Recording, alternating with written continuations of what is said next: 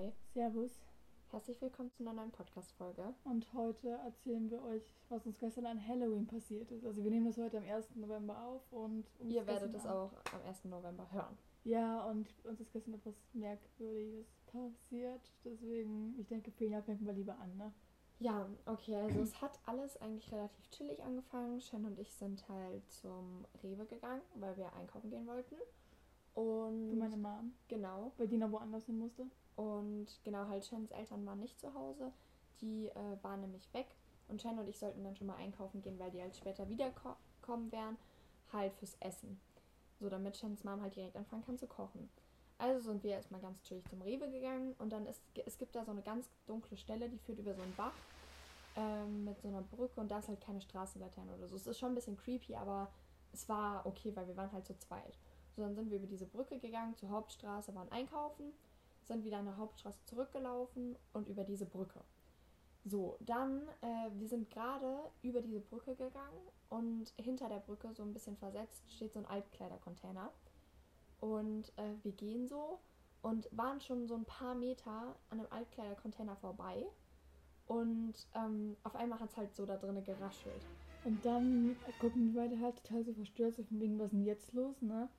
Und dann kam Fenia auf diese brillante Idee, ja komm, ich gehe mal oben an der Klappe rumrütteln, weißt du? Ich habe direkt gesagt, Finja, lass die Scheiße, ne? Wer weiß, was da drin ist. Aber Madame meinte ja, daran rumrütteln zu müssen. Und das fand sie total lustig. Dann habe ich gesehen, also an diesen Altkleider-Containern kann man ja oben Sachen reinschmeißen. Mit dieser Luke da. Und nachher kann, wenn die Leute die Säcke halt abholen oder die Kleider halt, dann können die ja ähm, diesen Container aufschließen, halt so diese. Da ist ja unten so eine kleine Tür dran. Ja, genau. Und dann habe ich gesehen, dass diese beschissene Tür auf war. Und ich habe mir so, Bruder, was ist das? Genau, und vor allem das Ding war ja, ich war immer noch am Rumrütteln oben an diesem Ding. So. Und in dem Moment, wo Shen sagt, dass diese Tür unten ein bisschen auf ist, drücke ich und irgendwas drückt halt von innen dagegen. Ja? Also ich konnte das nicht mehr so reindrücken, sondern da war halt irgendwas wie so ein Widerstand, dass ich das nicht mehr so reindrücken konnte. Ja. Wir erstmal voll Panik geschoben. Und ich so gesagt, Finja, komm, komm da weg, ey, so, ne? Und dann hat es da drinnen, hat irgendwas gehustet, ne? Also da, es war ein so ein Huster. Ich habe erstmal komplett laut geschrien und dann sind Shen und ich weggerannt. Mir war klar, dass es Corona war als Person. Also. Ja, so, dann sind wir weggerannt. Und wir sind halt extra nicht, ähm, also wir sind quasi durch so eine Straßenlaterne, wo es hell ist. Und dann da war es halt komplett dunkel. So, und da sind wir stehen geblieben und haben halt so geguckt und haben dann gesehen, dass eine Person aus diesem Altkleidercontainer rausgegangen ist. Ja, willst du weiter erzählen?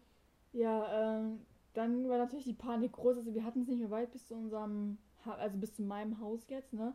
Deswegen ist halt, wenn wir jetzt vor dieser Person, also wir wollten halt, weil wegen, wir gucken ja Krimis und was Mhm. weiß ich, Horrorfilme und so, wir wollten ja jetzt nicht diese Person direkt zu meinem Haus führen, wäre ja jetzt unsinnig. Deswegen haben wir dann hinter so einen Baum gestellt. Richtig Mission Possible, es war halt duster, ne?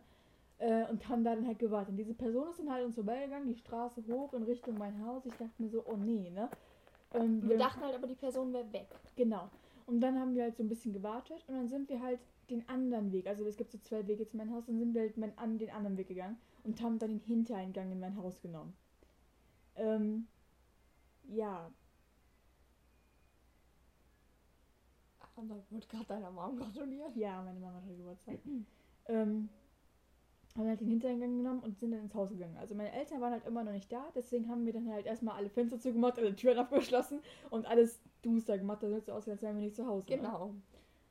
Dann, also wir hatten wirklich in jedem Zimmer hatten wir den Rollladen runter und haben die Türen abgeschlossen. Es hat nur noch die Küche gefehlt. Und in der Küche, das Fenster zeigt halt zur Straße hin. So, und ich wollte gerade den Rollladen runter machen.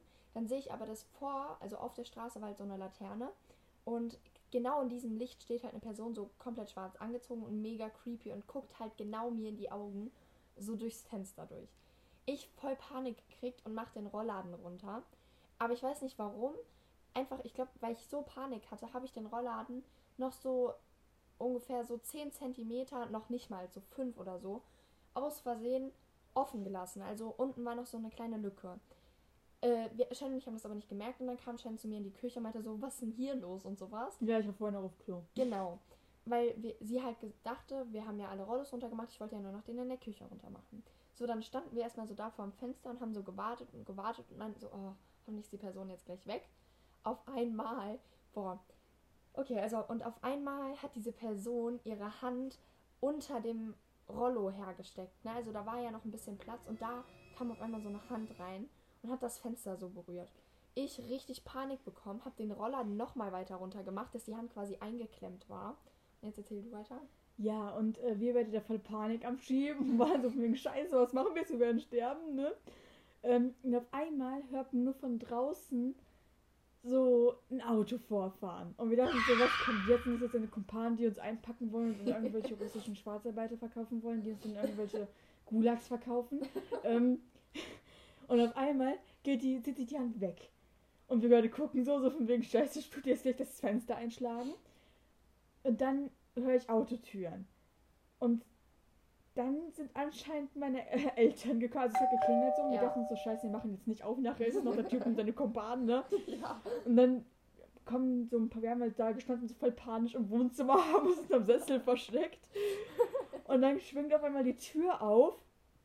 Meine Mama und mein Dad kommen rein und meine Mama so, sag mal, habt ihr sie noch alle? Warum macht ihr die Tür nicht? Auch wollen wir es draußen stehen lassen oder was?